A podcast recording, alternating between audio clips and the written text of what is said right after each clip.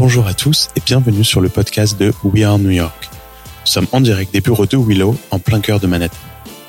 Ça fait un petit moment maintenant que j'ai envie d'interviewer tous ces Français qui réussissent aux États-Unis, principalement à New York, mais pas que, dans tous les domaines, la restauration, les technologies, l'immobilier, la mode et plein d'autres.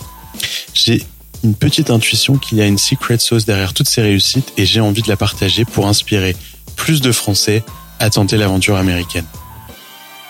Je suis moi-même aux États-Unis depuis 14 ans maintenant, papa de 4 enfants et entrepreneur et investisseur dans la tech depuis un petit moment déjà. Les interviews vont être principalement en français, mais je laisserai toujours le choix à mes invités de faire l'interview en anglais s'ils sont plus à l'aise, car ici depuis très longtemps, il y aura quand même pas mal de franglais, donc désolé d'avance. Ce podcast est sponsorisé par Willow, une magnifique startup franco-américaine, startup dans le hardware, dont je suis le cofondateur avec Hugo et Jean-Marie de Gentil. Nous avons des bureaux à Limoges, à Paris, à New York et à San Francisco, et nous fabriquons un robot qui automatise le brossage des dents. Stay tuned, comme dirait l'autre. J'espère que ce podcast vous plaira et merci d'avance de le partager avec vos amis, avec votre famille, de le noter et de le commenter. À très bientôt dans We Are New York.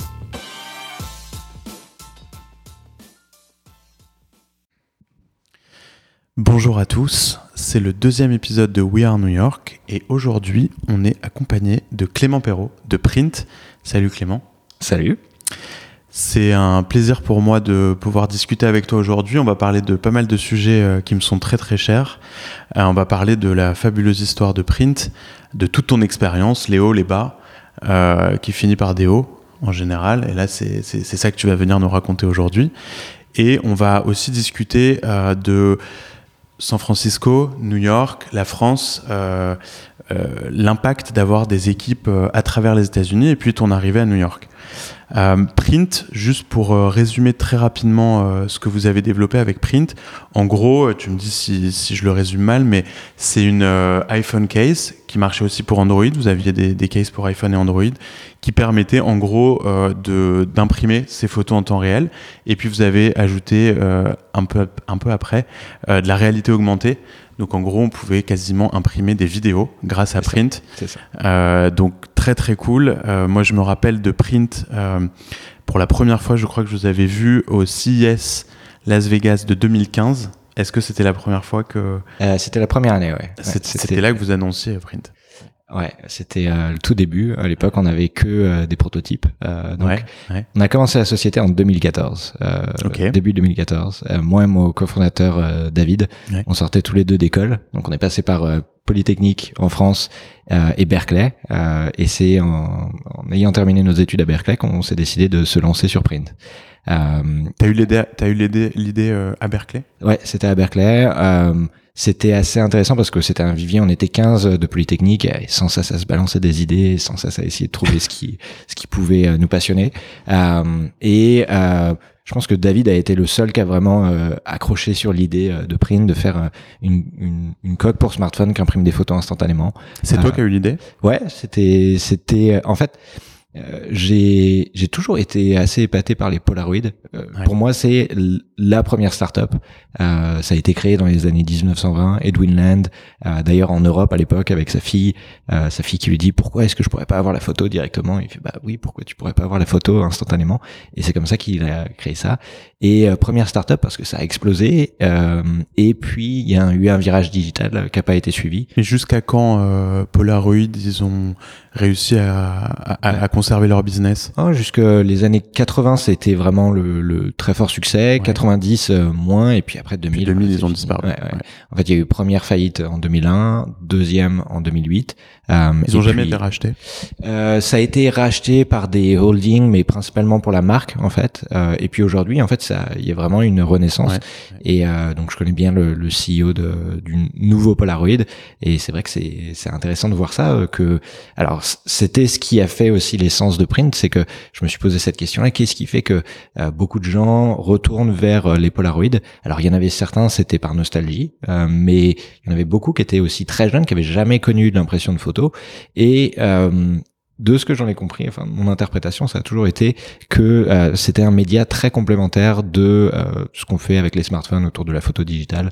Euh, c'est-à-dire qu'il y a quelque chose de beaucoup plus autour d'un attachement à un souvenir, quelque chose où on a envie sans cesse d'y retourner. Et donc imprimer et mettre autour de soi, ça, ça fait partie de, des choses que que les plus jeunes aussi adorent. Donc ça, ça a été un peu, alors ça paraît très clair aujourd'hui. À l'époque, c'était beaucoup plus voilà expérimental Ouais, expérimental. Et puis, euh, sans pression, euh, avec David, on s'était dit, euh, quitte à ne faire que deux produits, on était deux ingénieurs, on aimait l'idée de ce produit pour nous-mêmes. donc, quitte à en faire que deux, au moins, ce sera déjà quelque chose. donc, on est Toi, tu utiliserais que moi j'utiliserais. Voilà. déjà. Ouais, ouais, je pense que c'est important euh, en tant que, que fondateur de se dire déjà, euh, je me vois en tant qu'utilisateur du produit et euh, je pense que c'est ça aide à créer de la motivation à sans cesse, voilà, retourner à la recherche du, de, l'amélioration sur le produit, etc. Et c'est ça qui a, fait le début. Donc début 2014. Bah, est-ce que est-ce que juste pour revenir un peu sur le, la création de Print.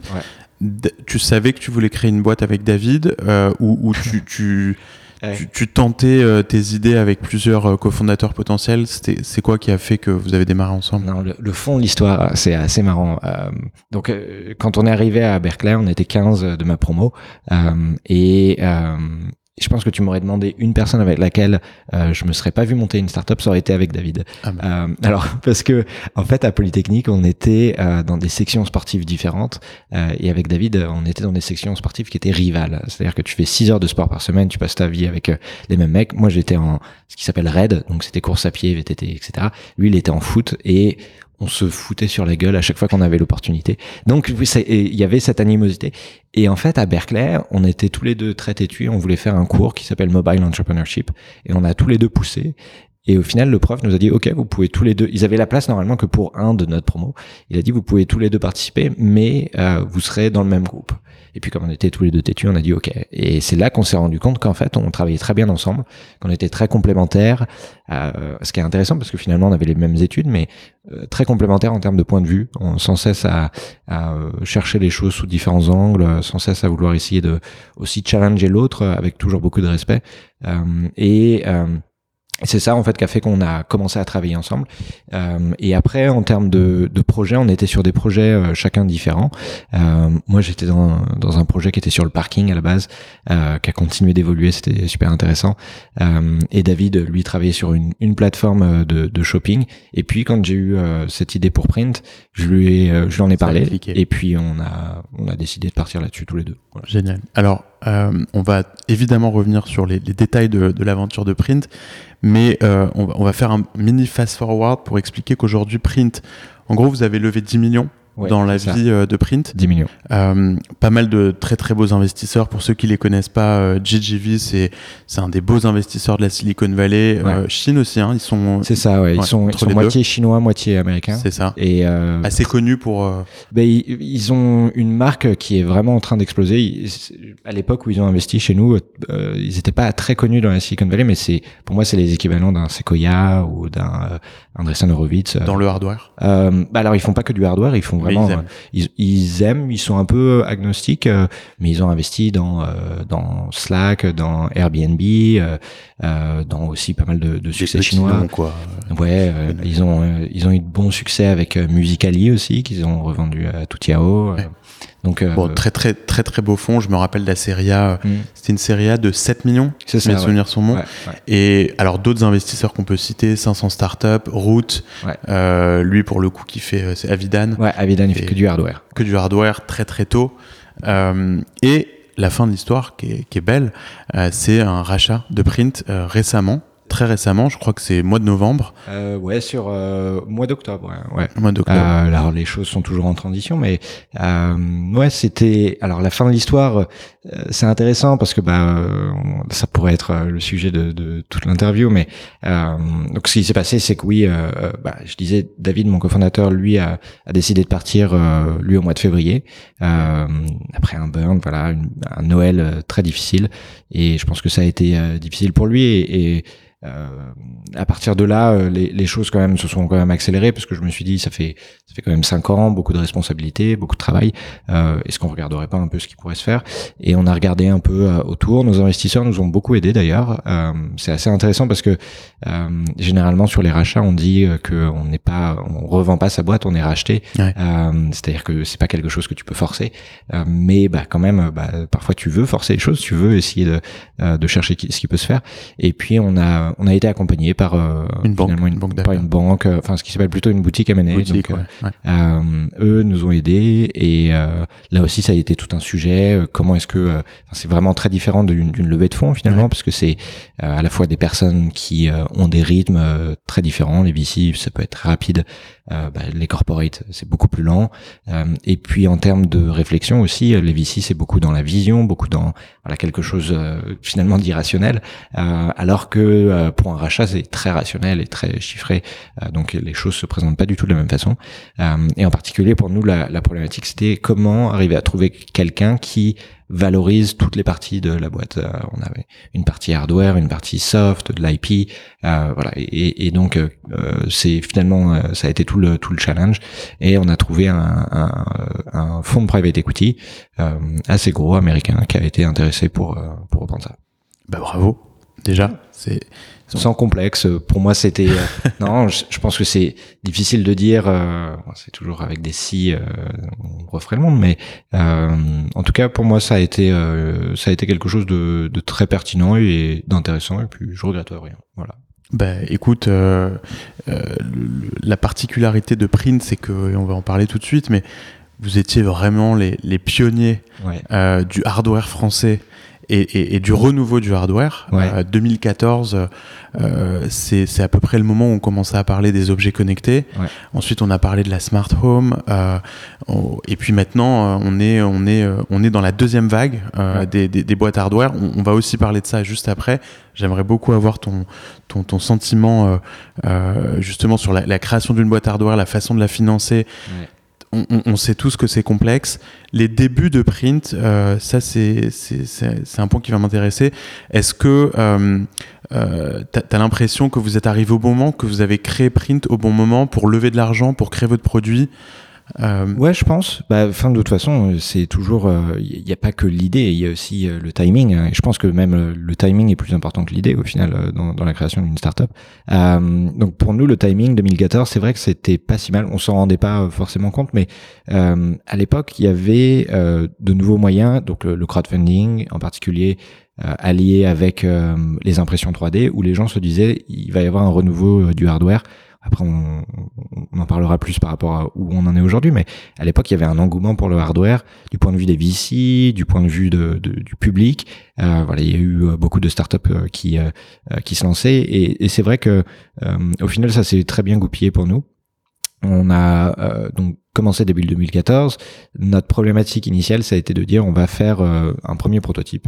Je pense que c'est important lorsque euh, tu fais du hardware, encore plus du consumer hardware, d'avoir suffisamment tôt quelque chose à mettre dans la main des gens, parce que euh, c'est la seule façon dont vraiment il pourrait y avoir un attachement. Voilà, les gens vont pouvoir réaliser ce que tu fais, même si c'est au départ c'est fake it until you can make it. c'est nous les premiers prototypes, c'était on prenait des, imprimantes qui étaient déjà sur le marché, on les démontait on les remontait en pièces et avec euh, une, coque qui était faite en, impression 3D. Euh, et finalement, ça donnait l'impression et il y avait beaucoup de choses où on avait encore pas mal de cheminement, mais, mais ça donnait une impression assez intéressante aux gens. Et c'est vous qui avez fait ça, euh, ce premier proto de vos propres mains ou vous, avez commencé à... De nos propres mains, on a fait tout ça. Alors, ça a été aussi de se dire qu'est-ce qui nous manque, qu'est-ce qui a été le, plus important. Et c'est d'ailleurs pour ça qu'on a bah, trouvé un, un troisième euh, luron qui, qui, nous a rejoint, euh, Rob, qui a été euh, notre designer industriel. Enfin, il a fait plein. Enfin, il a fait le design du packaging, design du site. Mais voilà, un, une empreinte design qui nous manquait, David et moi, deux ingénieurs. Euh, et donc c'est comme ça que, que Rob nous a rejoint, qu'il a fait les, les premiers designs. Et, euh, et c'est ça qui a, qui a, permis, je pense, de donner une certaine image dès le départ euh, de ce qu'on faisait. Et ça, ça c'est intéressant. Je t'arrête juste sur la partie. Euh, c'était un, c'était un founder aussi. Euh, euh, oui, très. Enfin, il nous a rejoint après cinq mois, donc ouais. D'accord, mais vraiment de tout début.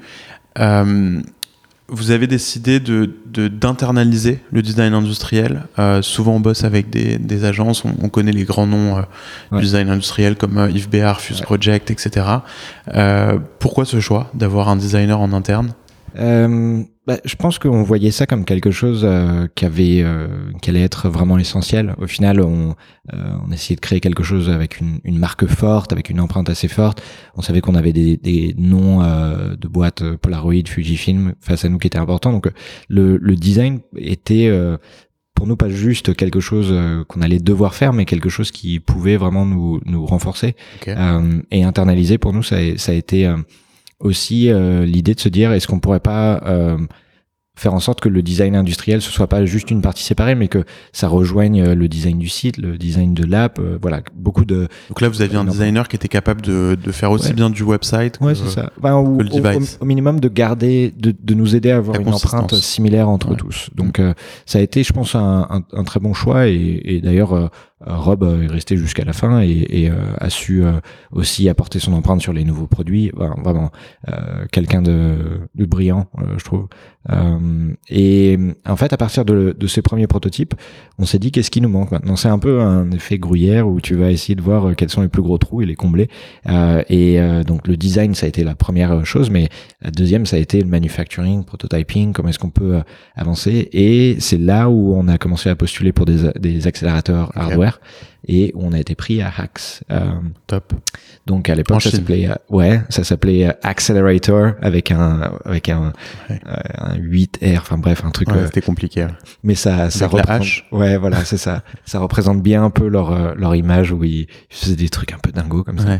Et on était les premiers Français à rentrer dans dans cet accélérateur à partir à Shenzhen ouais comme tu as dit pendant quatre mois. Euh, donc de juillet 2014 à fin octobre. Ok, donc vous aviez quoi à ce stade? Euh, bah, Est-ce que vous aviez déjà levé un peu d'argent? Est-ce que non, non, non, on n'avait pas levé d'argent. Ça a été vraiment bah, self-funded. Et je pense que c'est ce qu'il y a de, de, mieux parce que finalement les accélérateurs, euh, je pense que c'est une très bonne ressource. C'est euh, généralement un peu first money in. Euh, parce qu'ils cherchent à, à, à, trouver des boîtes qui sont à ce stade-là.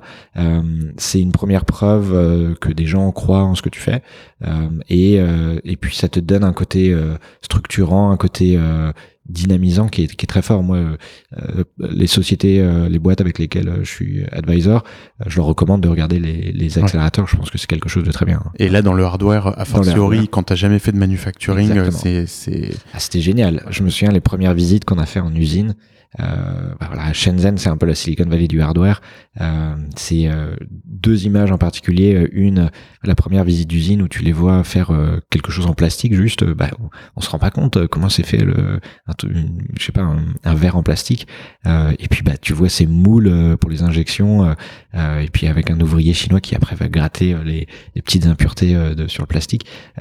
ça, et puis d'assemblage. Ouais, tout ça. Après, tu vois d'autres choses. Et puis, et puis à Shenzhen aussi, c'était les, euh, les marchés. Euh, alors, petite anecdote, euh, tu parlais tout à l'heure de, de Root Ventures, Avidan. On l'a rencontré pendant qu'on était à Shenzhen avec Hacks.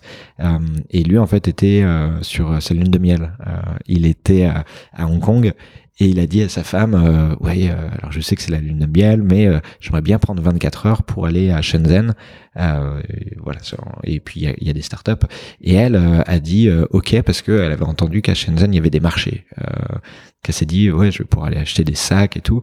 Elle arrive à Shenzhen et elle voit ces marchés qui sont en fait des marchés d'électronique, c'est-à-dire des mecs composants. qui vendent des composants, des pas très sexy. Ouais. Non, et, et elle était mais dépitée, elle était dégoûtée et, et donc Avidan était euh, un peu mal à l'aise après lorsqu'il visitait l'accélérateur parce que bah, il y avait sa femme derrière qui tirait un peu la gueule, qui disait ouais, je me suis fait avoir euh, pour ma lune de miel. Euh, mais bon, ça, ça montre le caractère de d'Avidan qui est ouais, juste passionné, par ce qu'il fait. complètement. Et donc là, on est on est quoi, fin 2014 Ouais, en octobre 2014, c'est la fin du programme. Et on, on a ce démodé à San Francisco qui a été assez assez marquant, bah, pas pas forcément par le démodé, mais en fait, on a rencontré un, un premier journaliste euh, qui qui s'appelle Kyle Russell, qui est resté euh, un bon pote, qui était à TechCrunch, ouais, euh, qui euh, nous a qui a bien aimé. Il est passé juste en coup de vent sur le sur le show, mais il nous a dit, bah écoutez, passez au bureau et puis on fera on fera certainement un petit truc. Et on passe au bureau dans la semaine, au bureau de TechCrunch, et ils nous font une vidéo qui poste euh, comme ça. Et sauf que la vidéo fait euh, fait virale. Euh, en fait, c'est la c'est toujours la deuxième vidéo la plus vue de 2014 euh, pour TechCrunch, juste après la vidéo de l'iPhone 6. Euh, le truc pas mal, pas mal, ouais. Mal. et donc le truc inattendu, je pense qu'il y avait un effet euh, rafraîchissant. Voilà, il y avait, on, présentait l'aspect réalité augmentée, euh, donc euh, de, de, nos photos. il y avait quelque chose de, de novateur et, et ça a fait un effet où, en plus, c'était la première fois où on avait cette visibilité. Donc, plein de journalistes nous ont contactés et puis nous, on, on préparait à ce moment-là une campagne Kickstarter et on a dit à tout le monde non, on n'accorde pas d'interview dans trois mois lorsqu'on aura des choses nouvelles à dire, mais en attendant non. Et, et ça a fait un effet amplificateur parce que les gens juste bah, repostaient cette vidéo de, de TechCrunch euh, mot pour mot, et, euh, voilà, on avait l'impression qu'elle était partout. Euh, donc ça a été vraiment pas du tout anticipé, pas du tout forcé. Personne ne t'a conseillé spécialement de ne pas répondre aux journalistes, mais il se trouve que ça, ça, a excité tout le monde. C'est ça. On sait pas trop comment ça s'est fait. Je pense que c'est ce genre de choses où de toute façon, euh, la, vie d'une startup, c'est fait de, comme tu le disais, de haut et de bas, mais c'est plutôt de, euh, de chance et de, malchance. Et, là, ça a été une chance. Euh, voilà, sans trop savoir comment, on s'est retrouvé à avoir. Bah, ça nous a permis surtout de construire une, une, une, mailing, list. On avait 50 000 emails ah, en préparation d'une campagne. Ça, c'est le chiffre magique pour Kickstarter. ouais. Donc, ça nous a permis quand même d'être assez serein sur le, lancement de notre campagne Kickstarter. et d'ailleurs, bon, à l'époque, on on travaillait pas mal avec euh, les autres. Euh, bah, tu disais, nous, on était pionniers. On se, on se voyait pas comme étant pionniers du, du hardware parce que bah il y avait Gyroptique, il y avait Lima euh, qui était passé aussi avant avant nous. et donc on, on, avait ils étaient passés avant vous sur Kickstarter? Ouais, ils étaient passés avant nous sur Kickstarter. Je crois qu'il y avait en, dans, sur les trois premiers, ça devait être Gyroptique, après ExoPlus et Lima en troisième. Et Lima en particulier, Séverin euh, donc le CEO de, de Lima euh, bah, donnait beaucoup de conseils, ils avaient fait beaucoup de choses euh, avec Penelope qui s'occupait du marketing et donc on, on, réutilisait un maximum tout ce qu'ils avaient fait quoi. Mais on était assez serein au point que j'avais parié avec Richard de, de Giroptique une bouteille de champagne si on arrivait à le battre sur, sur Kickstarter. Et ils avaient fait combien? Ils avaient fait un million cinq et on a fait un peu plus. Un, peu plus, ouais. Euh, donc c'était. Ça t'a coûté une bouteille de champagne bah c'était plus lui ça lui a coûté ah c'est lui. Ah ouais, pas mal pas mal. Et donc euh, alors après il y a eu CIS CIS raconte-moi parce que euh, en France on, on, connaît bien le CIS pour le coup on a de plus en plus de startups françaises ouais, c'est de la folie. euh, je crois que l'année dernière on avait plus de 300 entreprises euh, qui faisaient partie de la French Tech. C'est ce sont des chiffres monstrueux. Je crois qu'en 2015 ça devait être la première année où la French Tech était présent oui je me rappelle d'un couloir. Juste un couloir. Un couloir vous étiez dessus. Je m'étais fait choper euh, par euh, quelqu'un de votre équipe qui m'avait fait une démo en live qui avait marché. Et ça m'avait marqué. Et effectivement, il y avait une petite allée de la French Tech. Et là, maintenant, c'est un, un, ils appellent ça un pavillon. Euh, c'est pas mal d'allées. C'est même pas juste la French Tech. Maintenant, t'as toute la, t'as chaque région qui ramène un peu. Bah, moi, je vois ça sous, sous de différents angles. Je vois que ça, valait le coup? Est-ce que ça a ah, boosté quelque chose? Pour nous, ouais, allez, baf c'est compliqué parce que quand même euh, le CIS après on n'a pas du tout fait la même chose. C'était je crois que c'était la seule année où on avait non on a eu on a eu un stand deux années mais on a été présent euh, euh, enfin les, les, années suivantes. Mais le problème, euh, c'est que euh, le CIS, un, c'est une audience très particulière euh, qui, qui est là aussi pour te vendre des choses. Quoi. Donc, si tu espères finalement avoir, enfin, créer une mailing list de gens qui vont pouvoir acheter ton produit, bah, tu as intérêt à avoir un produit qui s'adresse aussi à des entrepreneurs, à des mecs qui font du hardware. Et, et voilà. Pour nous, c'était pas du tout le cas. et puis, pour tout ce qui est l'autre opportunité du CIS, c'est les news et avoir un peu de, de PR. Mais le problème, c'est que tout le monde essaie de faire ça. Voilà. Et puis, il y a des très gros qui font des, des, grosses, des très grosses news. Donc, pour arriver à, à, à faire du bruit à travers tout ça, bah, c'est très compliqué. Donc, euh, pour moi, le CIS, c'est pas le bon moment. Euh, on a toujours été beaucoup plus intéressés, nous, par euh, South by Southwest, par exemple, qui est aussi plus intéressant, où, où c'est beaucoup ah plus lifestyle, beaucoup plus millennial. Euh, mais le CIS... à refaire, demain, tu montes une nouvelle boîte hardware? Tu, tu relancerais à CIS ou pas? Bah En fait, le CIS, non, alors comme je le disais, on y allait à chaque fois, mais en fait, après, on prenait une suite au CIS. Et en fait, l'avantage, c'est que tu as tout le monde qui va, tous tes suppliers, tous tes partenaires, distributeurs, etc.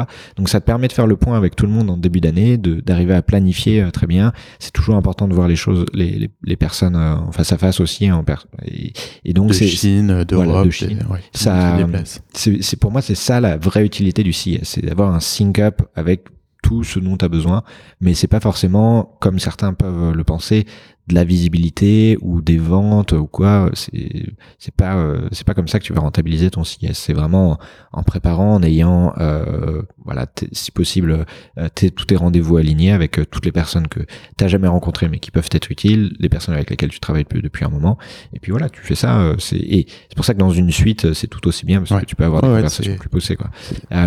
L'autre utilité c'est si vraiment tu veux tu as un produit qui est à destination d'une audience qui est présente au CES, mais pour nous, c'est des, c'était des, plutôt des millennials, des, des teenagers, euh, ils allaient pas au CES, quoi. Et donc c'était pas, euh, c'était pas trop euh, l'intérêt d'avoir un stand, quoi. Ça vous a donné de la presse, euh, ça vous a donné, ça vous a aidé pour euh, pour le Kickstarter que vous avez lancé euh, juste après, ou finalement vous aviez déjà fait euh, une grosse partie du boulot avec TechCrunch et la mailing list. Et... Ouais, et puis et puis à l'époque on préparait vraiment ça et donc on, on voulait pas trop en discuter. D'ailleurs on montrait pas, on montrait pas vraiment les features. On voilà, on essayait de garder un peu les choses voilà sous couvert parce que bah, au final c'est un peu le, la difficulté avec les news, c'est que les journalistes veulent pas trop parler de choses qui ont déjà fait du bruit. il faut vraiment toujours un aspect nouveauté et du coup si tu as pas euh, euh, des périodes de calme euh, entre deux pushes, ça peut pas fonctionner. Et en tout cas, pour nous, le CS c'était pas le bon moment, donc on, on cherchait pas vraiment à rencontrer des journalistes. On prenait beaucoup de contacts et c'était à peu près tout ce qu'on faisait. voilà, c'était c'était très bien comme ça. Donc début janvier CIS, mhm. vous avez lancé votre campagne Kickstarter fin janvier. Fin janvier, ouais, tout de suite après, donc bien timé. Ouais. Euh, et là, c'était le plus gros succès français sur Kickstarter. Il y a, d'autres euh, superlatifs comme ça sur cette campagne, donc un, peu plus d'un million et demi de, de dollars. Ah moi, ce qui m'a le plus impressionné, c'est euh, le lancement où euh, on avait un objectif de 50 000 dollars et on l'a atteint en 30 minutes. Ouais, et ça, c'était assez marrant parce que je me souviens, on était, j'étais à, à, Palo Alto avec euh, un de, de, nos stagiaires, on était dans une maison paumée euh, avec très peu de wifi et, et du coup on, est, on était là euh, quand est-ce qu'il faut lancer? Enfin, il n'y a pas de timer sur Kickstarter, c'est toi qui presses un bouton. Euh, donc on l'a lancé, euh, je crois, deux minutes trop tôt. Euh, et, et après, enfin, au moment où, où, on était censé lancer la campagne, les super early bird étaient déjà plus, les produits qui étaient vraiment à, prix discount étaient déjà plus présents et les gens étaient énervés, disaient, mais attends, je suis arrivé pile poil à l'heure et il y en avait déjà plus.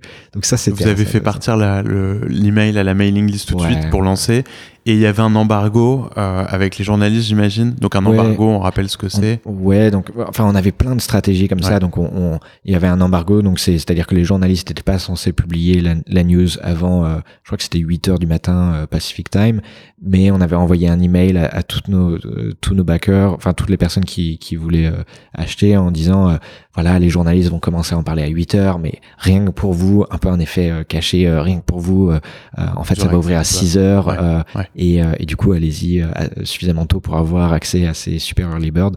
Euh, notre agence presse nous avait dit, bah voilà, le, le prix normal c'était 99, mais notre agence presse nous avait dit, mettez juste 20 produits à 49 dollars.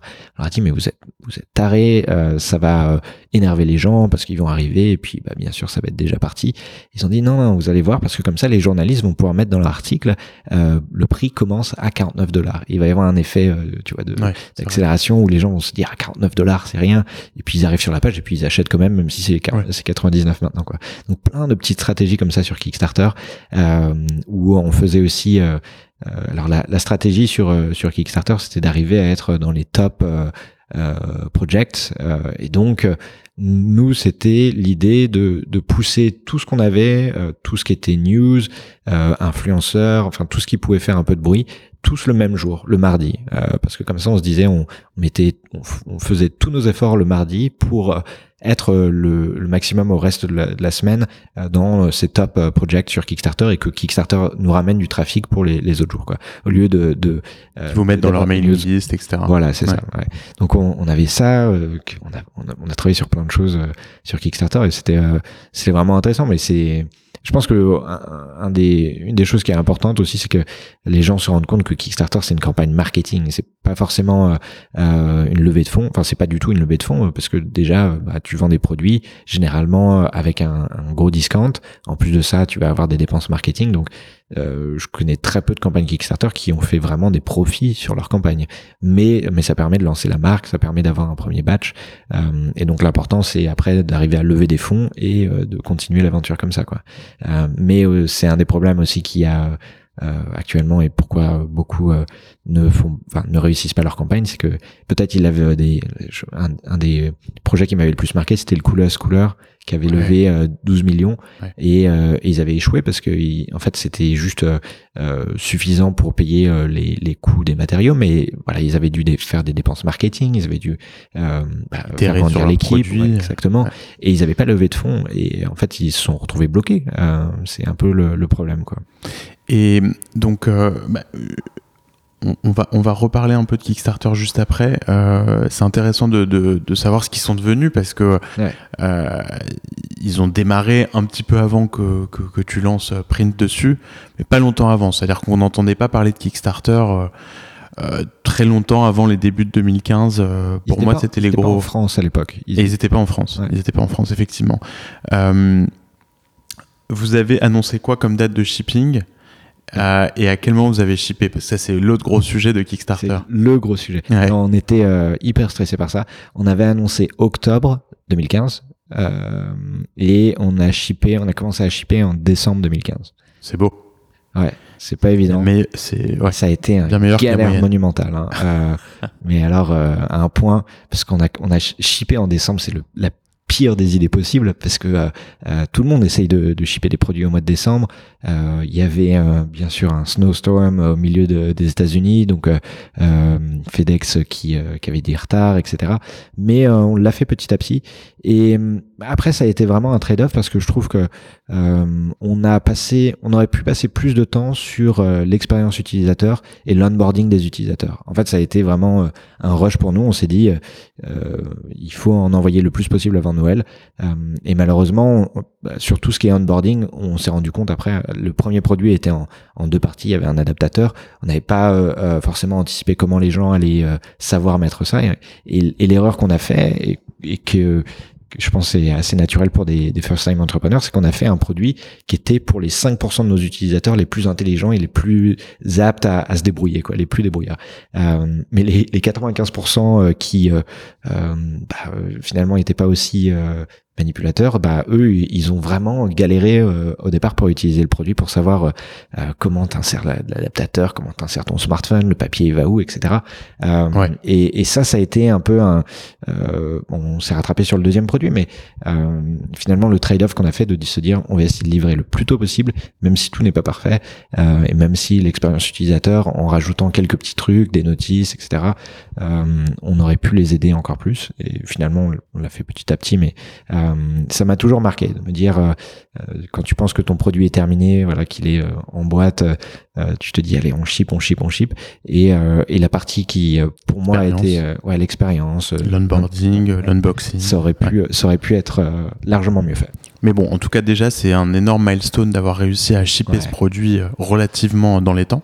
Ouais, on s'y est pris. en fait, on, on, savait avec quel fabricant on voulait travailler avant même de lancer le Kickstarter. je suis allé en, en Corée bah, juste après le CES 2015 euh, parce que on, voulait euh, justement rencontrer notre un fabricant avec lequel on pensait travailler et on a choisi ce fabricant aussi parce qu'il connaissait bien euh, la technologie qu'on utilisait d'impression thermique et, euh, et, pour nous, c'était indispensable parce qu'on voulait vraiment être certain de pouvoir livrer le, le plus tôt possible, euh, quitte à ne pas avoir un fabricant qui allait pouvoir scaler, euh, quitte à avoir un fabricant qui euh, allait pas euh, ouais, pouvoir faire autant que, que, que d'autres. Mais en tout cas, le, la problématique, c'était livrons le plus tôt possible avec quelque chose qui sera de bonne qualité. Ouais. Donc après, vous avez dû gérer euh, pas mal de customer support. Ça a été mm. une leçon pour toi. C'était c'était difficile de monter cette équipe euh, qui va être euh, rapide à répondre aux, aux, premiers clients. Il y, a, dû avoir du stress là-dessus à gérer. Ah, mais bah, de façon, de toute façon, ça c'est toujours quelque chose que tu améliores progressivement, hein. tant en termes de, de comment est-ce que tu scales ça, comment est-ce que tu réponds. Bah, au départ, ça a été beaucoup moi aussi à répondre à beaucoup d'emails.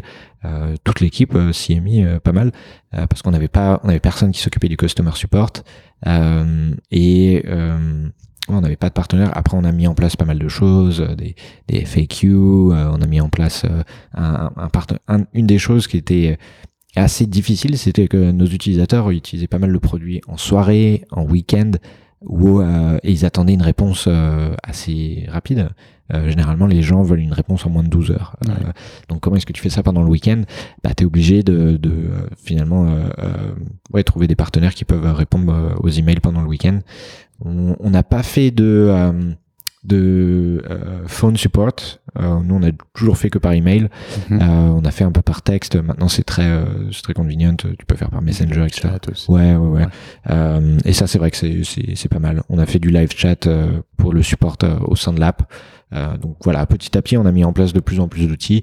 Il y en a encore plein qui existent qu'on n'a pas testé, mais bon, là, c'est quelque chose où tu peux toujours, toujours t'améliorer. Euh, toujours faire mieux et, euh, et c'est des petites attentions qui, euh, qui font gagner le cœur des gens quoi. Bien sûr. donc ensuite, bah là tu as, un produit qui a shippé, tu commences à avoir des, des clients. en plus d'avoir des utilisateurs, tu as des gens qui ont payé pour ton produit. À quel moment tu t'es dit on est prêt pour lever un série A? Ça c'est un sujet qui est un peu plus large sur les phases de levée de fonds dans une startup hardware. Aujourd'hui, on demande de plus en plus de choses euh, à une boîte hardware, plus en plus de métriques avant d'être capable de lever un série A. Mhm. Dans votre cas, c'était quoi le bon moment? Euh, pour aller chercher ces fonds Est-ce que c'était des revenus? Est-ce que c'était du euh, des repeat users? Est-ce que c'était le, les consommables? Parce qu'en l'occurrence, vous aviez des consommables, du papier. Ouais, ouais le papier. Ouais. Bah, c'est toujours compliqué. En fait, ça dépend beaucoup de l'histoire que tu pitches et comment est-ce que tu présentes les choses. à l'époque déjà, donc nous on a fait notre série en 2016. Et à l'époque, le, euh, le hardware commençait un peu à avoir du plomb dans l'aile. C'est soufflé, ouais. Ouais. Euh, il y avait Jobon qui allait pas bien, euh, GoPro et Fitbit qui avaient eu pendant un moment le, bah, qui était en bourse, bah, qui, qui commençait à s'écrouler. Puis les premiers gros gros échecs de grosses boîtes hardware qui avaient levé beaucoup, qui, ouais, qui font, font bah, faillite. Ouais, c'était, ça commençait à être un peu un peu difficile. Et donc, euh, nous, notre stratégie, ça a été de, de diminuer un peu l'impact hardware, de dire euh, euh, qu'on se voyait pas comme une, une startup hardware euh, au, au, départ. Euh, pour nous, c'était hardware as a Trojan horse. C'était de dire que le, le hardware, c'était quelque chose qui amenait à autre chose. Mhm. alors qui amenait à plus de cheval de Troie. voilà, cheval de Troie. qui amenait à des revenus bah, par le papier, mais surtout en fait, à l'époque, la réalité augmentée avait pour le coup euh, pas mal d'essor, euh, où c'était les tout débuts. Apple commençait à investir pas mal, Facebook aussi. Euh, Snap avait, avait pas mal de succès sur la, réalité augmentée. Et on faisait de la réalité que ça pouvait être ton angle Ah, c'était ça a été ton angle pour aller ouais. Ok, super. Bah, en fait, les, le problème, c'est que les, les, les, très bons fonds, type GGV Capital, euh, ce qu'il leur faut, c'est une billion dollar ID, quoi. Et, euh, et c'est difficile de présenter du hardware comme une billion dollar ID. Euh, en tout cas, pour nous, à l'époque, c'était très difficile. on avait fait donc sur l'année 2016, on avait fait quasiment 6 millions en revenus, ce qui était pas mal, mais bon, ça permettait pas. Avec de la marge?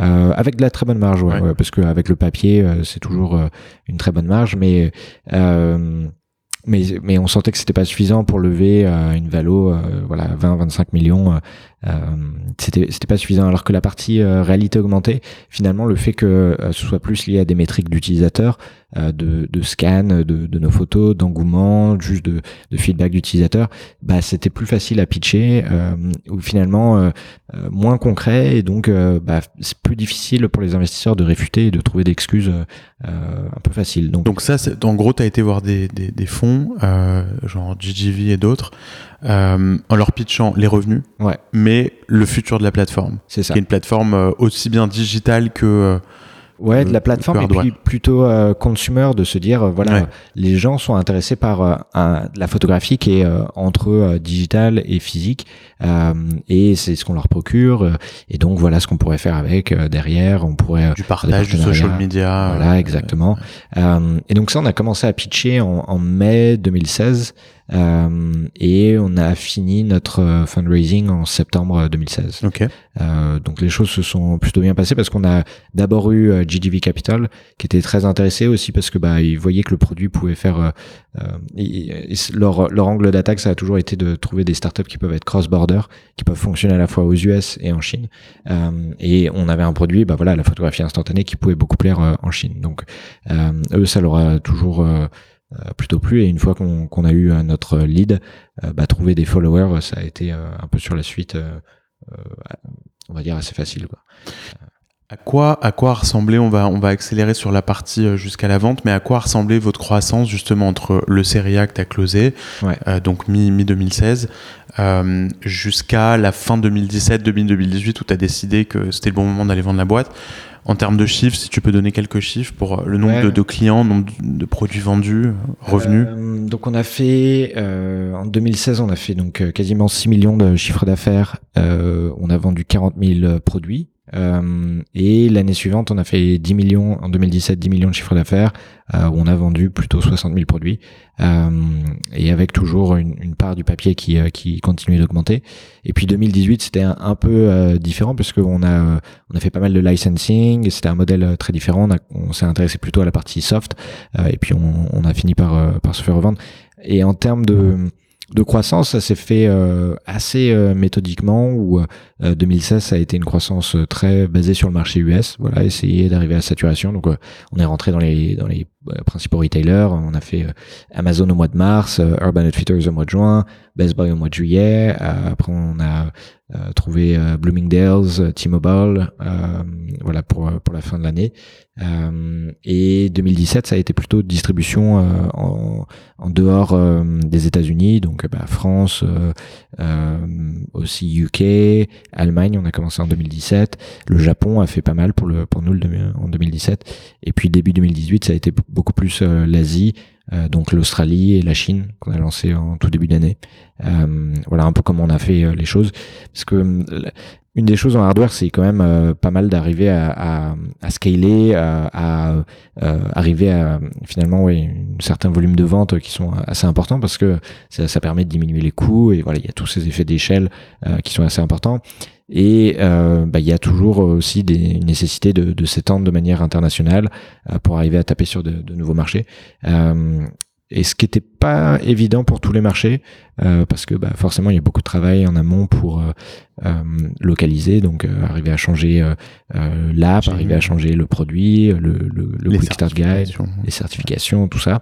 donc toujours beaucoup de travail trouver les bons partenaires. C'est pas évident de, de, trouver des bons distributeurs, euh, des, des, mecs qui vont vraiment pousser le produit. Euh, et euh, finalement, ça, ça, ça, demandait pas mal de travail. Ouais.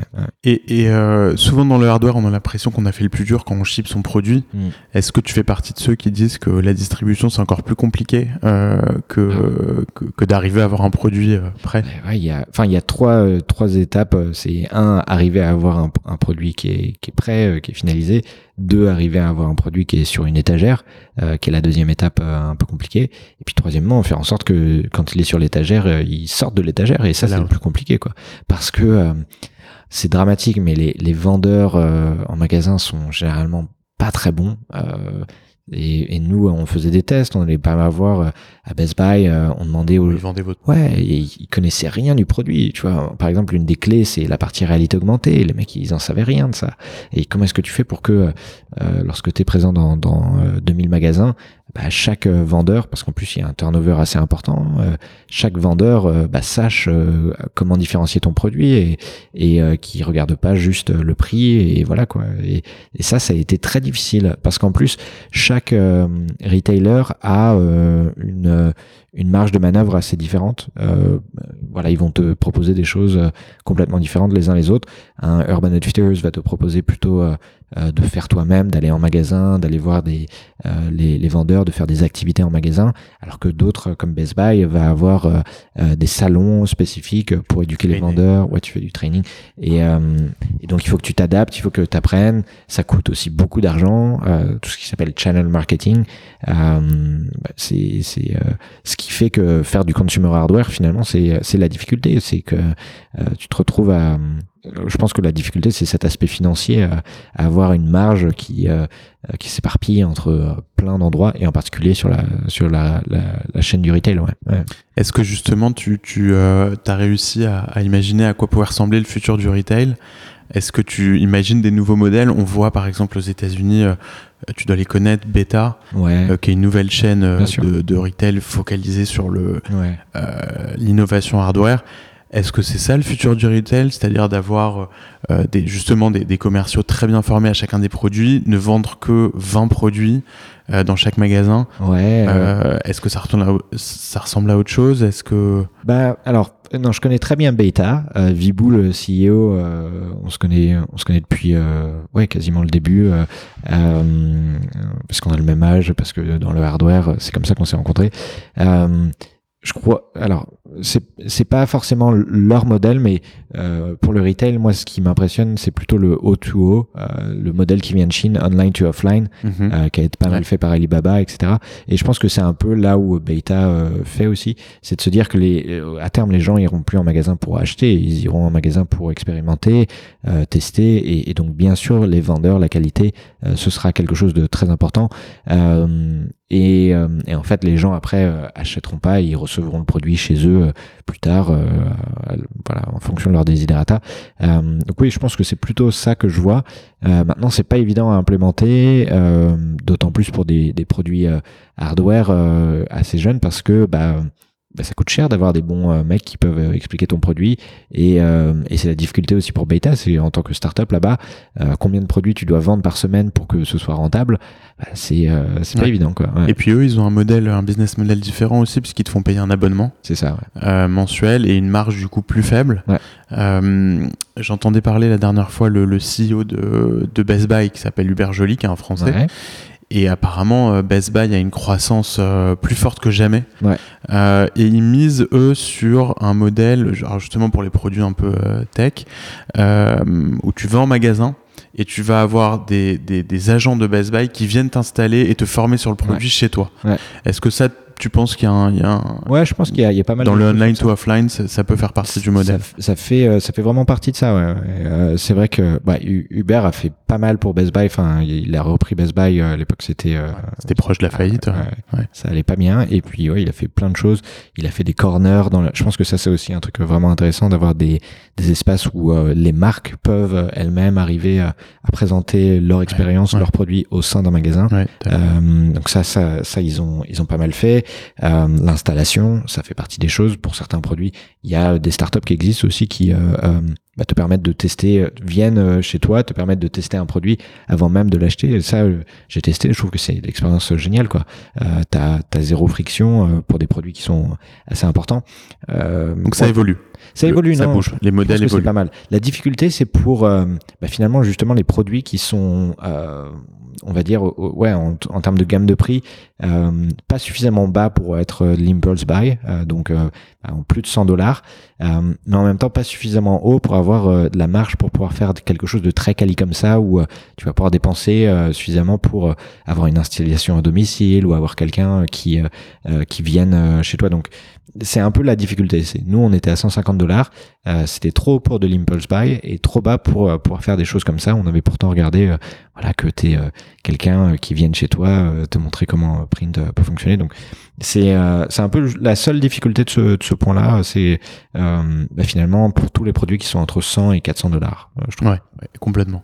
Cool. Donc on, on fast forward, on arrive à la vente, c'est des histoires qu'on a tous envie de, euh, de comprendre. Le, mon précédent invité, euh, Jonathan de, de PeopleDoc, euh, lui effectivement, il s'est fait racheter. Mmh. Euh, donc on a, on a entendu son histoire. Toi, c'est un modèle différent, donc c'est intéressant de, de, de, voir comment on va chercher un acheteur. Ouais, ouais. Euh, le process, est-ce que tu peux nous raconter comment ça s'est passé, combien de temps ça a pris de, de du début du process jusqu'au closing? Euh, T'es passé par des hauts, des bas, j'imagine, des doutes. Euh, ouais, Est-ce qu'il y a eu un process concurrentiel avec d'autres acheteurs? Bah, c'est pas évident parce que bah, c'est un sujet c'est un sujet dont euh, peu de personnes parlent. Euh, en tout cas, euh, ouais, c'est vraiment pas évident d'arriver à trouver des marques. Alors que par exemple le fundraising, il y a beaucoup plus de, euh, c'est public. C'est beaucoup plus public, euh, beaucoup plus ouvert. Le, le, le rachat c'est plus compliqué que ça. Et ça prend plus de temps en fait, ça prend largement plus de temps. nous donc on avait fait notre series A en, en, en 4-5 mois. la revente ça nous a pris ouais, 8-9 mois, euh, même plus, euh, 10 euh, mois. Et, et, euh, et ça, c'est ça, c'est une, une, grosse difficulté parce que euh, finalement, les corporate dev, euh, donc euh, au sein des boîtes, ceux qui s'occupent de, de d'un peu tout ça, des rachats, eux ont, ont, des échelles de temps qui sont beaucoup plus longues et, et les choses se font pas comme ça. Ils ont, il y a un côté aussi, ce qui se rapproche du, du fundraising, c'est qu'il y a un côté relationnel. Ils ont envie de te connaître de voir euh, euh, est-ce que tu arrives à, à tenir euh, ta parole en termes de milestone et donc voir finalement un chemin de progression et pas juste te croire sur parole par rapport à ce que tu as fait et, sous, sous, quel timing. donc ça, ça a été intéressant. Une des, une des plus grosses révélations pour moi, ça a été de voir que en fait, lorsque tu vas voir ces corporate devs et que tu leur demandes euh, qu'est-ce que vous recherchez, ils sont super ouverts. Ils te disent clairement, bah voilà ce qu'on recherche actuellement, euh, ça, ça, ça, tel type de boîte qui peut faire ça. Euh, en fait, ils, pour eux, l'objectif c'est de gagner du temps et d'être le plus transparent possible.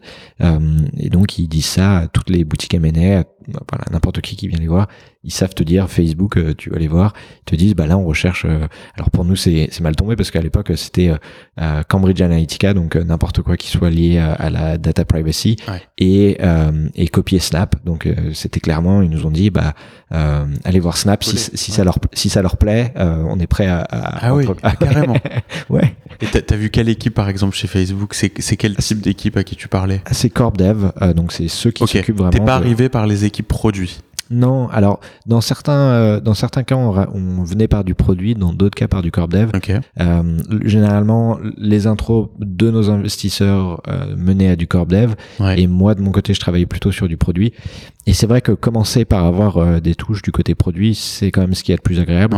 Parce que tu as des gens qui savent de quoi ils parlent, savent exactement ce dont ils ont besoin et peuvent après devenir un peu ton champion et, euh, et t'aider à, à, à, mener ça. Euh, généralement, c'est ce que tu veux, quoi. Ouais. Et t'as été voir Snapchat? Ouais, ouais, ça, on a eu pas mal de conversations. Il devait avoir pas mal de discussions, ouais. Et ça a été un peu la difficulté parce que Snap, par exemple, eux, euh, ils aimaient bien ce qu'on faisait en hardware, mais ils ont, ils nous ont dit clairement, bah, écoute, euh, nous, euh, bon, Spectacles, ça n'a pas été le succès qu'on attendait, donc on n'est pas prêt à investir plus en hardware. Euh, ils aimaient bien ce qu'on faisait en soft, mais le problème c'est que le hardware du coup devenait euh, un peu un, un, un boulet parce qu'ils en, ils en voulaient pas quoi. C'est un peu le sujet tabou le hardware. Ouais, voilà. Donc c'est un peu la difficulté qu'on a eu, c'est qu'on avait des boîtes qui étaient très intéressées par la partie hardware, mais pas du tout par la partie software, ou très intéressées par la partie software et pas du tout par la partie hardware. Et en fait, rachat, bah, c'est c'est tout ou rien, quoi. Bien sûr. T'as pas trop d'autres choix. Euh, et, et c'est ça qui a été un peu euh, notre défaut. Et je pense que euh, à prendre conscience de ça plus tôt, euh, ça m'aurait permis de alors j'aime pas dire euh, définir ma stratégie en fonction d'un rachat, mais il y a quand même un peu de ça, de, de pouvoir me dire euh, est-ce que euh, on prend pas le parti de dire on fait un maximum de croissance sur une des deux parties, sur le hardware ou sur le software, et ensuite on utilise cet angle. Voilà, c'est ça.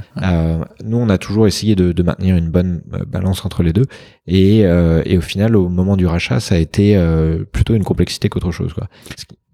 Ok. Et donc au final, vous êtes fait racheter par un fonds de private equity. Ça, c'est une nouvelle tendance. Euh, je dois dire que je le vois de plus en plus. Euh, il y a des fonds de private equity qui constituent des portefeuilles de boîtes qui sont euh, souvent d'ailleurs complémentaires entre elles. C'est votre cas, j'ai l'impression. Il s'appelle Skyview. Skyview, ouais. C'est ça. Et qu'est-ce qui a fait que ça a matché avec eux? Bah déjà ils sont ils sont allés très vite sur le process. Euh, ils ont réussi à ouais, finalement euh, montrer leur intérêt euh, assez franchement. Euh, ils étaient intéressés parce que la partie hardware, ils voyaient ça comme quelque chose qui finalement pouvait, eux pouvaient faire en sorte que ça devienne encore plus profitable, sans forcément pousser pour scaler, mais vraiment en essayant de restructurer parce qu'ils savent faire.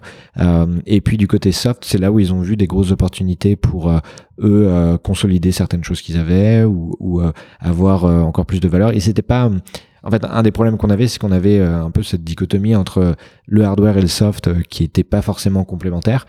Euh, et eux étaient pas du tout découragés par ça. Au contraire, ils se disaient, bah, c'est peut-être l'opportunité de les aider à se restructurer, garder le hardware et, faire en sorte que ce soit plus profitable et le software le séparer. et nous, on sait faire ça. ils sont très bons généralement pour restructurer et par contre, il y a, d'autres choses sur lesquelles ils sont très mauvais et où, on les aide en particulier tout ce qui est branding, tout ce qui est généralement tout ce qui coûte un peu plus cher, ils sont sont, euh, un peu plus mauvais. et donc là, toute l'équipe a rejoint ou, une majorité non, non, non, non, justement pas, euh, pas tant que ça, mais parce que eux-mêmes réorganisent, restructurent. Euh, ils font pas mal de choses comme ça. Ils avaient des équipes, ils savaient faire. Voilà, ils, ont fait. ça a pas mal été un sujet de discussion avec qui, à la fois ceux qui voulaient rejoindre, comment, sous quelles conditions. donc ça fait partie des choses aussi que j'ai découvert. C'est finalement euh, entre les investisseurs, euh, entre euh, bah, la personne qui rachète, les fondateurs, les fondateurs, l'équipe, ça fait beaucoup de parties à, à négocier. et comment tu t'y prends Je pense que et ça j'ai réalisé ça plus tard, mais une des choses que j'aurais dû faire, c'était en fait s'occuper enfin m'occuper de ma partie de enfin ce qui m'intéressait le plus à savoir ce que moi j'allais avoir euh, dès le départ. Et ça, je l'ai entendu après par d'autres euh, potes CEO, c'est-à-dire que euh, généralement, euh, tu as envie d'être altruiste, tu as envie de te dire, bah, je passe en dernier et puis on verra à la fin. Euh, mais en fait, euh, c'est mieux de commencer par toi parce que comme ça, tu es beaucoup plus détendu et tu peux vraiment faire les choses de manière très rationnelle, très calme, parce que tu sais déjà à peu près ta situation, comment est-ce qu'elle va évoluer. Et, euh, et moi, j'ai fait bah, comme euh, les, les jeunes entrepreneurs. Euh, non, j'ai plutôt joué sur mon truc à la fin. Et, c'est vrai que pendant tout le process, du coup, euh, de due diligence et après de, de restructuration, j'étais très stressé parce que bah, je savais pas encore comment, moi ça allait m'impacter. Donc c'était assez intéressant. Superbe. Alors, on va on va switcher un, un sujet annexe. Euh, mais qui est quand même un peu le, le, le centre de, de, ce que j'essaie de véhiculer dans le podcast. Les États-Unis, la France, le lien entre les deux. Alors, euh, toi, tu avais euh, constitué une équipe R&D en France au début, et tu les as tous ramenés à San Francisco. Mm. Raconte pourquoi, raconte comment ça s'est passé, si tu as des conseils à donner là-dessus aux équipes, parce qu'il y a de plus en plus d'entrepreneurs français maintenant ici. Ouais, ça s'est fait, c'était vraiment pas évident. Donc on a euh, lorsqu'on a lancé Print, euh, enfin, lorsqu'on a euh, lorsqu'on a lancé Print en 2014, on était à, basé à Paris. Moi, mon cofondateur, après Rob, notre designer industriel qui nous a rejoint, on a commencé à recruter une équipe technique à Paris. Et puis moi, j'ai déménagé à San Francisco quand même assez tôt, après l'accélérateur, après Hacks. et on savait que il y avait à la fois les investisseurs, on voulait faire notre marketing aux US, euh, on voulait une empreinte très américaine, une marque très américaine. Donc on, savait qu'au moins, euh, voilà, la partie admin et, euh, et marketing devait se faire là-bas. Après, il y a eu Sales euh, qui que j'ai construit aussi aux US. et là, on a commencé à voir un peu que c'était, on était peut-être 10 personnes aux US, 10 personnes à Paris, et on a commencé à voir que c'était compliqué de continuer à avancer avec avec 9 heures de décalage et, et surtout des décalages culturels assez importants. je me souviens de, de euh, de moments où euh, on passait toute une journée avec l'équipe euh, marketing et, sales et opérations à travailler sur de la nomenclature, sur comment on allait appeler le produit, comment est-ce qu'on allait faire. et on, crée on crée une présentation, à la fin de la journée, on l'envoie à l'équipe française. Euh, donc c'était encore le milieu de la nuit. Euh, et puis le lendemain matin, je me réveille et puis là, je vois mon cofondateur qui m'envoie des messages et qui me dit ouais, faut qu'on parle. Il était paniqué et il me dit bah écoute, on a regardé ça avec l'équipe technique, on comprend rien et on on voit pas du tout là où c'est arrivé. Enfin non, c'est ça va pas, ça va pas vraiment. Hein, voilà, quelque chose qui euh, euh, qui choquait. Et, euh, et je pense que c'était juste culturel où on avait à la fois des fonctions qui étaient différentes, mais une culture différente et ça ça marchait pas. Avec 9 heures de décalage en plus, moi ça me faisait deux journées. Je me levais très tôt. D'abord je travaillais avec l'équipe technique et puis après je travaillais avec avec marketing sales. C'est des longues journées. C'était difficile. Et donc on a pris ce, cette décision de dire on va déménager tout le monde. à l'époque donc il y avait 10 personnes on a pris la décision quand même assez tôt et on leur a dit, euh, bah, voilà, les, euh, les mecs venaient d'arriver euh, dans la boîte et, et, au final, les profils des personnes qu'on avait recrutées s'accordaient pas mal avec cette idée parce qu'ils avaient envie bah, justement de venir, d'expérimenter. Donc ça s'est fait assez, assez naturellement. combien sur les 10 sont venus? À 10. 10 sur tout le monde, ouais. c'est beau. Et, vous avez pas eu... Il y en a certains qui sont mariés avec leurs copines pour qu'elles viennent. Ouais, ouais, ouais. Et oui, parce que justement, il y a des problèmes de visa. Ouais. T'as as, facilement réussi à ramener. Euh, ouais, bah en fait, les choses se sont pas mal goupillées parce qu'on avait levé euh, sur les notre seed, on avait levé quand même 100 euh, 000 auprès de euh, d'investisseurs français, de, de business angels qu'on peut faire des E2 et on a pu faire des E2. Euh, et mais alors le truc le plus bizarre, c'est au moment d'arriver à l'ambassade pour faire valider nos E2, à moi et David en tant que fondateur, et, le, la personne qui nous interviewe me, me regarde et me dit mais mais euh, c'est pas normal euh, votre truc. Vous, vous, avez mis que vous avez euh, levé 100 000, dollars auprès de d'investisseurs français. Je suis bah oui oui regardez on a tous les documents. Non non vous avez pas levé 100 000 vous avez levé 1 million 7. Bah, comment ça? Ah bah oui, on considère que l'argent que vous avez levé sur Kickstarter, c'est de l'argent ah. qui appartient au fondateur, donc c'est de l'argent français qui est utilisé aux États-Unis. Donc euh, voilà, euh, tampon, hop, euh, ah. aucun souci. ah, ça c'était la bonne surprise. Ça. La bonne surprise. Alors bah, pour, ceux qui m'écoutent, je sais pas si c'est toujours valide et je sais pas si la personne a fait le bon choix, mais en tout cas, pour maintenant on a Donald Trump. Ouais, c'est pas évident. mais donc voilà, on a fait ce choix de déménager l'équipe technique. Je pense que c'est pas la seule solution. Déjà, c'est parce que nous on avait un produit consommateur où il y avait vraiment besoin d'avoir euh, une feedback loop entre le marketing et le produit euh, qui était très importante donc c'était euh, ça, faisait partie de ces choix là a posteriori je me suis dit peut-être que dans cette période d'adaptation j'aurais dû faire plus d'allers-retours. Je me dis ça peut marcher si le CEO passe une semaine par mois euh, voilà dans, dans l'autre bureau euh, pour arriver à vraiment communiquer cette culture arriver à créer un tout euh, je pense que ça ça aurait été le minimum. Et puis ouais je pense que c'est ça dépend vraiment du produit que tu crées quoi. Donc euh, donc ça c'est une expérience super intéressante parce que parce que finalement il n'y a pas beaucoup de boîtes euh, originellement françaises mhm. euh, qui arrivent aux US parce que leur marché est là et qui importent leur équipe française aux US c'est très rare. En général soit tu vas avoir ton tu vas garder ta R&D en France soit tu vas embaucher directement aux États-Unis. Donc là c'est un modèle quand même qui est, qui est pas mal. Et euh, une des raisons pour lesquelles ça marchait pas c'est Californie France pourquoi pas SF, euh, New York, France euh, Et on va évidemment parler de, ton arrivée à New York. Ben, non, je pense que 9 heures de décalage, c'est quand même très difficile. Euh, et euh, ouais, bah, 9h, 18h en fait. Hein. Ouais, voilà, c'est ça. Tu commences ta journée, elle est terminée en France, quoi. Ouais, donc euh, t'es obligé de commencer ta journée plutôt. Euh, je commençais vers les 5h du matin euh, pour avoir quelques heures avec l'équipe. mais ça veut dire que tu fais deux journées en une, quoi. C'était hyper crevant. et puis en termes culturels, quand même entre les US et, et la France, parce qu'on avait, j'étais le seul Français dans le bureau américain. Euh, et il y avait aucun euh, américain anglophone dans le bureau de Paris. Euh, donc vraiment des opposés de culture. on s'en est rendu compte après lorsqu'on a déménagé tout le monde d'arriver à créer une seule culture. Ça, ça a pris ouais bien trois quatre mois hein. déjà pour que des Français dans un bureau arrêtent de parler français. bah c'est donc on avait mis on avait testé un peu la dollar jar où à chaque fois qu'il y en avait quelqu'un qui qui parlait français, bah il devait mettre un, un dollar un peu dans dans une tirelire. Dans, une tirelire. Ça, c'est, mais voilà, on avait testé plein de choses. C'est pas évident. Hein. Et finalement, est-ce qu'il y a eu de la perte d'employés américains euh, quand l'équipe française est arrivée? Est-ce qu'il y a eu un, une phase d'adaptation euh, Alors, on a eu beaucoup et enfin pendant très longtemps des plaintes d'Américains parce que bah, enfin c'est naturel. Les Français sont enfin non c'est naturel les Français sont un peu feignants sur tout ce qui est euh, et j'ai l'impression qu'à New York c'est encore pire euh, euh, j'ai des amis qui travaillent dans des boîtes type BNP et ils disent ouais on parle français entre nous mais tout le temps même il suffit qu'il ait devant les Américains. Ah ouais devant les Américains rien à, à, SF peut-être un peu plus parce que bon, on est plus loin de la France. Mais déjà c'était pas évident d'avoir ouais, en fait un certain respect mutuel et de se mettre dans la peau de l'autre et de se dire c'est pas agréable d'entendre quelqu'un qui parle une langue que tu comprends pas alors que tu travailles avec lui quoi. donc voilà, on, on, a essayé de de faire un peu la police là-dessus. c'est jamais facile parce que bah en tant que que, que fondateur, t'essayes de de montrer par l'exemple et puis parfois c'est pas suffisant. Hein, montrer par l'exemple, on va dire que ça fait 70% du travail quoi. Et le reste, bah c'est la police et arriver à mettre en place des règles, à essayer de euh, ouais de répéter aux gens. Donc c'est ça fait partie de, de ce qu'on a essayé de faire.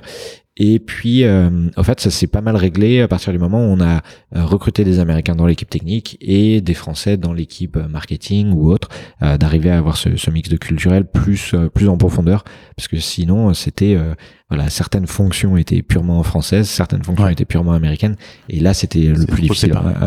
même moi, qui était plus l'équipe américaine disait que j'étais plus du côté américain que du côté français. je, le, je ressentais un peu comme ça. Quoi. ça a jamais été évident. Top. Et là, maintenant, tu as décidé de, de venir t'installer à New York. Euh, pour moi, c'est un, une victoire. quand, quand, on parle, on, parle depuis des années de SF New York. Alors, il n'y a, pas, a pas de comparaison à plein de, à plein d'égards euh, au niveau de, de l'impact de la tech dans ces villes. New York, évidemment, récemment, ça devient de plus en plus sérieux. On a vu euh, le nouveau campus d'Amazon, le nouveau campus de Google. Qu'est-ce qui a fait que toi, tu as décidé de venir t'installer à New York? Est-ce que c'est un amour personnel pour la ville? Est-ce que c'est juste une nouvelle expérience? Là, tu, tu, tu pars sur autre chose, même si tu travailles toujours avec Skyview. Euh, on, va, on va en parler un peu, mais qu'est-ce qui t'a amené à New York? Et pourquoi t'as mis autant de temps, surtout pour venir? À peine arrivé, ça y est, tout le monde me demande pourquoi est-ce que t'es arrivé. J'ai fait une, euh, euh, je me suis retrouvé que par hasard, euh, comme c'est dans une interview par l'usine digitale qui avait le même sujet de savoir est-ce que New York attire plus. Oui, moi déjà c'était c'est enfin c'est un rêve de gamin avant même de partir à, San Francisco. Euh, je je regardais New York et je me disais ouais j'aimerais bien y vivre plus tard. Euh, ça c'est on est parti à San Francisco plus parce qu'à l'époque c'était euh, c'était la Mecque. Hein. il y avait tous les VC étaient là-bas. Il y avait pas de raison de venir à, à New York. Aujourd'hui les choses seraient seraient bien différentes pour plusieurs raisons. D'une part moi, il y a certains sujets sur lesquels euh, la, la, Silicon Valley m'a un peu déçu. Euh, et euh, alors allons-y. Ouais, non, non. Qu'est-ce qui t'a déçu C'est pas évident parce que c'est des sujets qui m'ont déçu, mais en même temps, je me dis sur ces sujets, euh, généralement, San Francisco et la Silicon Valley étaient en avance sur son temps. Mais euh, le sujet de la mixité sociale et de la mixité euh, des genres, il y a eu toute l'affaire Weinstein. En fait, ça, ça a pas commencé par l'affaire Weinstein, ça a commencé en Silicon Valley, où des VC ont, ont été pris euh, enfin ont été attaqués hein, par, par, par, des femmes pour des euh, sexual assaults. Et en particulier, euh, il se trouve que euh, euh, donc il y a eu surtout deux de mes VC qui se sont fait attaquer comme ça. C'était qui? Binary Binary, ouais. Il faisait partie de tes fonds? Ouais, il faisait ah, partie de mes fonds. Ah, donc c'est le fond de près, ouais. Ouais, de très près. Ouais. ouais ça m'a ça m'a un peu refroidi. Non, et pas pas seulement, je me suis senti un peu naïf parce que bah c'était mon VC. alors c'était pas le partenaire. Tu t'es senti un peu trahi Je me suis senti un peu trahi, mais plus dans le sens où euh, après en en discutant avec euh, j'ai une amie qui est euh, qui, qui, est dans la Silicon Valley depuis très longtemps, qui, qui travaille à Silicon Valley Bank, qui m'a dit mais tu sais tout le monde savait que ça se passait comme ça. ça a libéré la parole quoi ça a libéré la parole, mais plus moi je me suis senti naïf, tu vois, de penser que que c'est que la Silicon Valley était un monde un peu parfait où les gens étaient avaient tous un bon esprit. Euh, donc ouais, euh, Binary Capital, ça m'a euh, fait dire que bah, en fait non, il y a aussi une culture très bro, il y a une culture très voilà finalement un peu toxique là-bas. Mais mais au final, ça s'est retrouvé dans beaucoup d'industries et, et, la Silicon Valley a été le, le, premier à faire sortir ça, ce qui est pas si mal. Donc c'est ça a été un peu un, euh, un mal pour un bien. Euh, et il y a encore beaucoup de questions qui se passent là-bas et je pense que c'est pour pour le mieux de se dire euh, comment est-ce que on arrive à mettre une, une place aux femmes dans dans tout ce qu'on fait et, voilà c'est je pense que c'est assez légitime et mais, donc il y a eu il y a eu cette cette période là qui a pas été évidente et puis de manière générale dans la Silicon Valley euh, je vais dire que il y a un peu euh, il y a un peu d'hypocrisie voilà. C'est de se dire euh, c'est un monde bien pensant c'est un monde où les gens sont se disent visionnaires.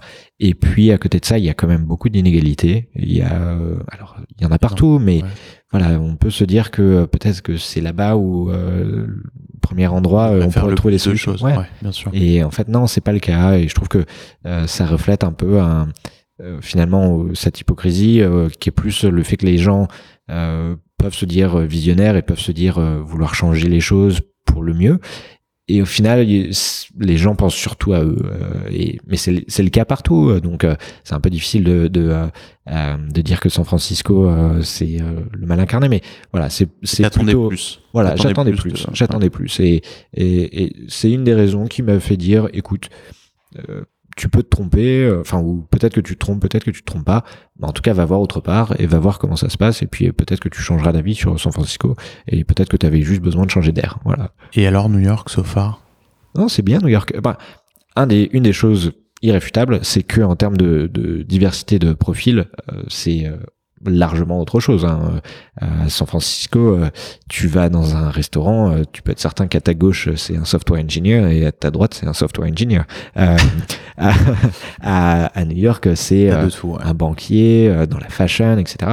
Et je pense que c'est ça, ça, te fait du bien. Ça, ça te ça fait du bien parce que moi, moi j'ai toujours aimé pouvoir m'enrichir de des discussions et j'avais l'impression qu'à San Francisco c'était plus forcément le cas. Ici, c'est super intéressant ouais, d'apprendre sur des ouais, des profils complètement différents. Euh, et en tout cas, ouais, c'est quelque chose qui est, qui est très rafraîchissant euh, jusqu'à présent. Alors justement, est-ce que c'est, c'est, cette arrivée à New York, ça va te permettre de, de de, de, tôt ou tard de basculer vers, euh, vers euh, ton prochain projet. Ouais. Est-ce que ça te donne des nouvelles idées? Est-ce que ça donne envie de faire des choses différentes justement que, que, que d'être à San Francisco? Euh, Une autre chose, c'est que tu as, as, as, un parcours, on n'en a pas encore complètement parlé, mais euh, je, vais, je, vais, je vais juste le dire rapidement, mais tu as un parcours académique euh, brillant, euh, Polytechnique, Berkeley. Euh, euh, c'est, j'imagine que ça te, ça te donne une ambition et ça te donne une, une confiance en toi qui te permet de, de d'être capable de t'adapter potentiellement à plein de, de, catégories, de marchés, de secteurs, d'équipes et même de, de, d'endroits différents. Donc là, maintenant que tu arrives à New York, est-ce que tu sens que euh, que ton expérience de print, ton expérience de la Silicon Valley, ton expérience du hardware qui est quand même parmi les, les, choses les plus difficiles à accomplir euh, euh, quand on est un entrepreneur, et maintenant New York, euh, ça va te t'emmener vers de nouveaux horizons. C'est quoi la suite Je sais pas. Je sais pas. Bah, je pense que c'est euh, c'est marrant parce que bon, tu m'aurais demandé, moi je serais directement reparti dans une autre startup, etc. Et mes investisseurs m'ont dit non, prends un peu de temps, voilà, c'est pour le mieux. Euh, écris, lis, fais voilà, fais ce travail de fond qui est de dire, euh, euh, tu sors d'une expérience hyper enrichissante, euh, bah, fais, euh, fais en sorte que ça, ça te construise en intérieur le plus possible. Donc, c'est un peu ce que je fais. Et puis après, oui, je me dis, ouais, en tout cas, ce qui est assez intéressant, c'est que c'est pas Polytechnique ni Berkeley qui m'a dit, qui m'a enseigné le fait de ce que je voulais faire. Lorsque j'ai commencé Print, je savais pas si ça allait être ma seule boîte ou voilà plusieurs. Et petit à petit, en fait, je me suis aperçu que, que j'adorais ça, quoi. Et, et c'est pas mes études, c'est vraiment euh, d'être dedans et de me dire euh, c'est euh, hyper addictif de, de, devoir prendre des décisions comme ça à la volée, d'être sans cesse dans un milieu challengeant et, et de devoir apprendre très rapidement. Tout ça, c'est ça qui m'a passionné et qui m'a qui m'a construit par rapport à ce que je veux faire plus tard, quoi. Donc je me pose un peu la question, euh, mais c'est plutôt euh, pour l'instant dans, une perspective d'exploration, de me dire qu'est-ce qui te plaît euh, et, et qu'est-ce que tu veux apporter pour pour ta prochaine boîte. Pas forcément en termes de dans quel secteur je veux travailler. Alors je sais que pour le coup je veux pas faire de d'hardware, enfin pas de consumer hardware. Voilà, j'ai vu hardware, euh, il y a, y a une boîte où je suis advisor qui fait du, euh, euh des drones pour laver des, des, des skyscrapers, des buildings. Euh, je trouve ça super intéressant et c'est quelque chose de vraiment différent. Le B2B hardware est complètement différent et, et très intéressant. Ça, ça peut m'intéresser. mais consumer hardware, c'est tellement difficile. Oh. Ouais, pas tout de suite en tout cas. Pas tout de suite. Je suis, je suis pas encore prêt. En fait, il y a, pour moi, il me manque quelque chose.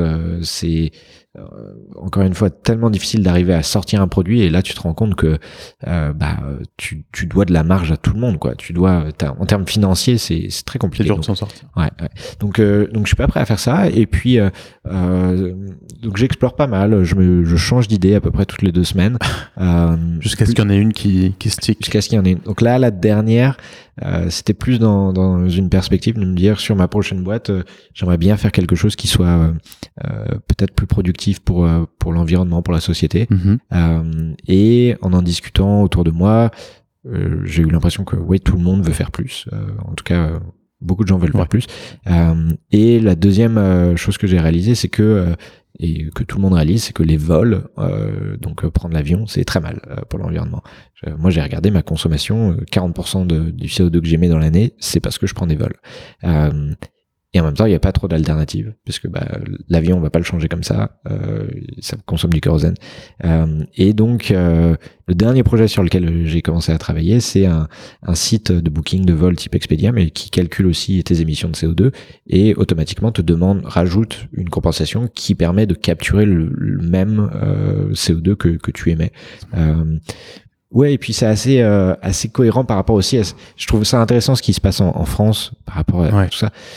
Et, euh, et, je pense que c'est assez révélateur. La France est parfois en avance, mais le problème, c'est que euh, on essaye de régler les problèmes par euh, finalement une emprise du gouvernement et par quelque chose euh, qui est fait par le gouvernement, alors que les États-Unis sont parfois plus en retard, mais euh, ça vient du marché. Et, donc euh, c'est une proposition de produit d'abord, avant d'être quelque chose de législatif. Voilà. En, France, on légifère et puis après, les gens peuvent dire s'ils en veulent ou pas. Aux États-Unis, les gens disent d'abord s'ils en veulent ou pas et après ils légifèrent.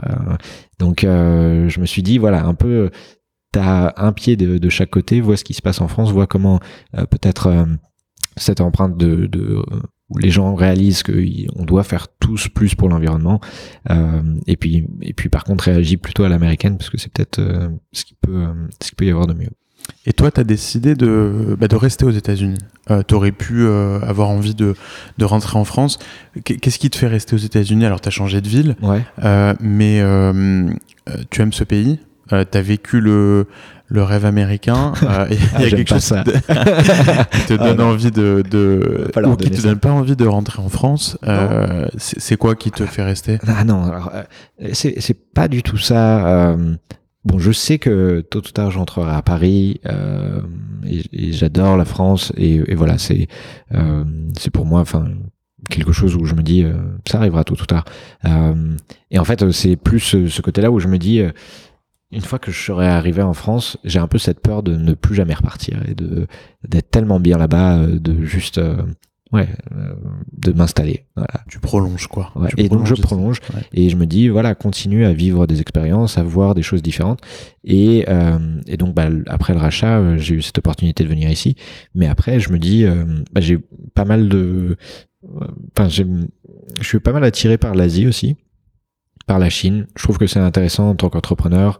Euh, bon, bien sûr, on va on va pas parler géopolitique, euh, on va pas parler des tarifs, on va pas parler euh, euh aussi de de tout ce qui est gouvernement chinois et et, et des libertés là-bas, mais euh, juste en parlant business, je trouve ça super intéressant euh, de, de voir euh, que il y a quand même une, une, perméabilité en termes de culture et, et finalement le fait que ça, se, ça s'homogénéise et, et puis c'est un marché qui, qui s'ouvre de plus en plus. Donc par par mes investisseurs, par JV Capital, j'ai pu un maximum bah, aller en Chine, me faire un peu un réseau et, et je trouve ça super intéressant. Donc je me dis pourquoi pas après New York, euh, voilà, euh, aller voir la Chine. On sait pas euh, à ce moment-là où les choses en seront, mais voilà, ça peut être une autre expérience. continuer comme ça, faire un an ou deux dans, plusieurs endroits, et puis après, oui, tôt ou tard, retourner en France. Alors avec cette belle histoire, est-ce que tu as, des gens à remercier? Il y a des gens qui, te viennent en tête aujourd'hui quand tu repenses à l'histoire de Print ou même ton arrivée à Berkeley qui t'ont amené là où tu en es aujourd'hui? Des noms, juste qu'on puisse tu vois, s'imaginer le, le, type de profil qui peut nous aider, euh, nous, quand on arrive de France aux États-Unis. Il y a des gens qui te viennent en tête comme ça? Ouais, ouais, ouais. Enfin, il y en a plein. Au contraire, c'est difficile. de, c'est, difficile de. Alors, il y a euh, celui qui m'avait pas mal inspiré à San Francisco et qui s'appelle. Alors, il va, il va pas aimer que je le nomme parce qu'il est assez discret. Il s'appelle Alain Rossman. et lui, il a, c'est assez marrant, il est arrivé à Apple, euh, il était dans les 20 premiers employés d'Apple, il faisait euh, Chief Evangelist pour euh, tout ce qui est Mac et tout ce qui est application pour Mac. et il a monté, enfin, peut-être une vingtaine de boîtes, dont plusieurs qu'on fait des IPO, plusieurs qu'on fait... et c'est un mec super humble, super simple. vraiment, on allait se faire des lunchs à, à Palo Alto et, lui m'a toujours pas mal marqué. Euh, et donc ça, c'est peut-être un. Avidan, quand même, c'est resté pour moi une personne enfin de route qui est route Ventures. Ouais, de route Ventures.